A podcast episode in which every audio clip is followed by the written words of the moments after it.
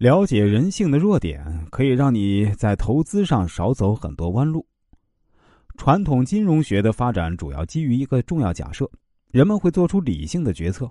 但是啊，行为金融学家认为这个假设是不合理的，因为可以用大量事实证明，人们的行为并不理性。在证券市场，当大幅波动的时候，由于情绪效应被无限放大，心理偏差就产生了特别大的破坏力。看看股票走势图就知道，最高点与最低点啊，从来都是尖的。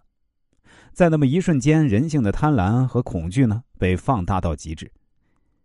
在二零零八年世界金融危机时啊，并不只有散户存在这种认识偏差，华尔街专业人士也会犯同样的错误。这就是行为金融学最近十几年为什么得到越来越多学术界关注的原因。在实际的投资中。我们需要了解人类在投资过程中表现出来的各种心理弱点和误区，从而使我们了解自己的心理误区，战胜自己的心理弱点，走向成熟，最终成为一个成功的投资人。我们今天来重点说说投资中的心理偏差。第一个是过度自信。过度自信会导致人们高估自己的知识水平，低估风险，并夸大自己掌控事件的能力。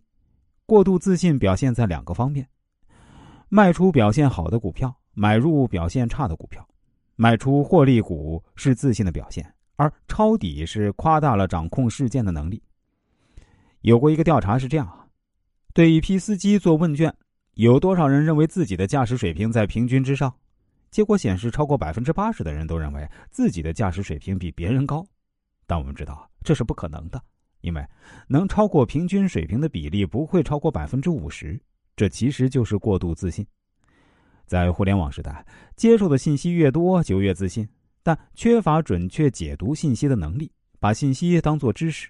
如果决策对了，是因为自己眼光独到；如果决策错了，是因为别人影响了自己。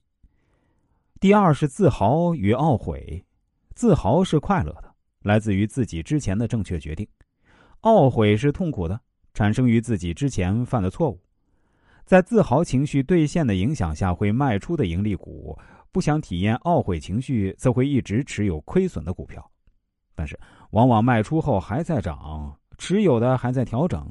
接下来就是对坏消息视而不见，不想也不敢做出任何决策，直到股票涨起来，才能再次体验自豪情绪。